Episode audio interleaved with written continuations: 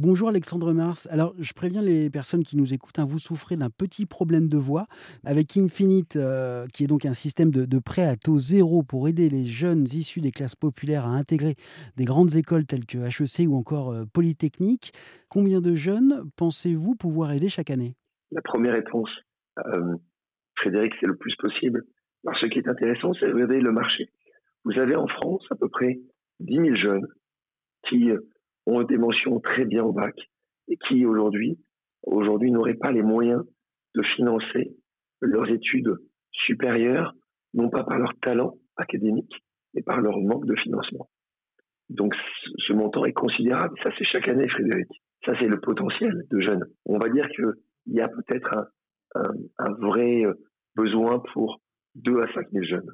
Et ben, si on est capable à terme de pouvoir aider 10% de ce marché, 20% de ce marché, on aura démontré que Infinite peut être systémique.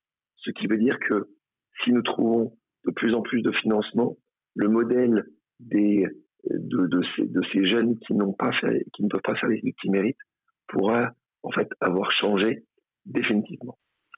Euh, vous avez, euh, vous avez une vie d'entrepreneur euh, pleine de, de réussite. création de Fun Valley en 2001, racheté par Publicis, une autre société créée puis rachetée cette fois-ci par BlackBerry. Vous avez été classé dans le top 20 des philanthropes de moins de 40 ans par le New York Observer.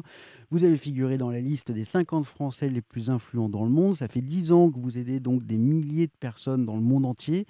Et pourtant, c'est sur Bernard Tapie que Netflix, par exemple, va produire une série. Comment vous expliquez ça Que des profil comme le vôtre euh, ne soit pas plus mis en avant, ne bénéficie pas de plus de notoriété dans, dans notre pays? Comment vous l'expliquez ça? Bah, Vous êtes la preuve que ces médias-là, positifs, se développent et, et, et, ont de plus en plus, provoquent de plus en plus d'intérêt de la part du, du grand public.